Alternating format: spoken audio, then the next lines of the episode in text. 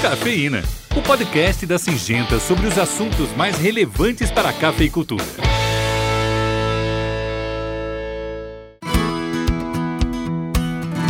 Fala pessoal, tudo certo? Aqui é o Sérgio Andrade e eu tô de volta em mais um episódio do Cafeína.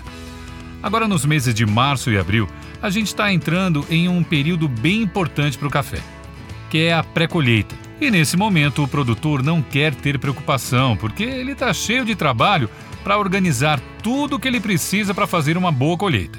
Não é mesmo? Só que não dá para se descuidar.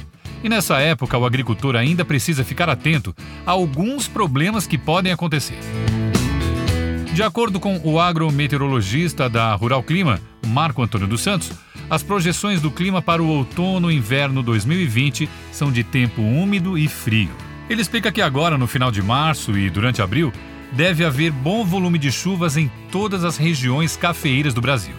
Já em maio e no começo de junho, a expectativa é de tempo mais seco, com exceção do sul do Brasil e das regiões das matas de Minas e do Espírito Santo, onde espera-se bastante chuva no período.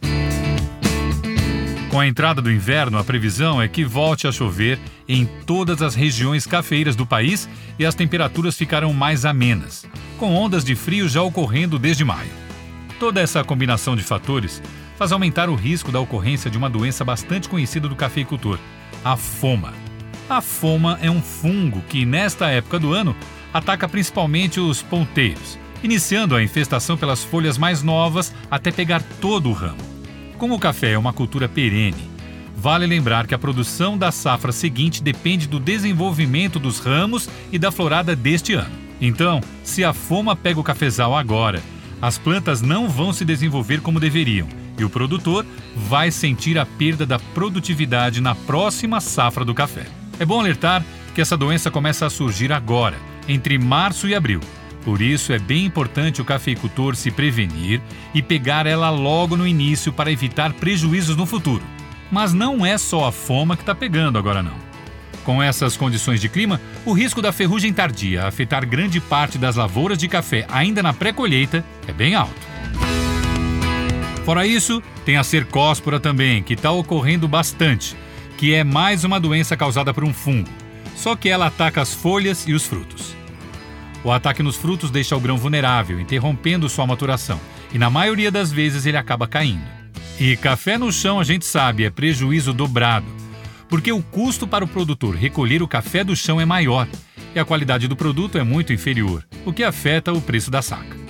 E o que o produtor pode fazer para evitar que tudo isso aconteça?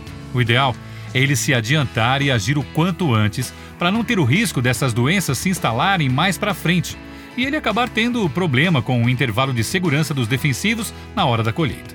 O ideal é ele se adiantar e agir o quanto antes, para não ter o risco dessas doenças se instalarem mais para frente e ele acabar tendo problema com o intervalo de segurança dos defensivos na hora da colheita. Além disso, para fazer essa aplicação preventiva, também vale a pena procurar produtos de amplo espectro de ação. Assim, com um único produto, se combate mais de uma doença.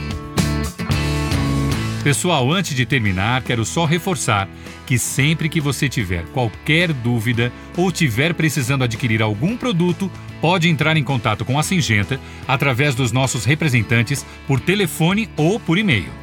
O nosso time está sempre à disposição para ajudar e resolver qualquer problema, certo? É isso, gente. O Cafeína vai ficando por aqui. Qualquer dúvida, sugestão de tema ou comentário sobre o programa, é só mandar um e-mail para a gente pelo endereço cafeína@podsim.com.br. Sim, com Y de Singenta. Eu me despeço de vocês desejando sempre tudo de bom. E em breve eu volto com mais um episódio do nosso podcast. Um abraço, pessoal. Até mais.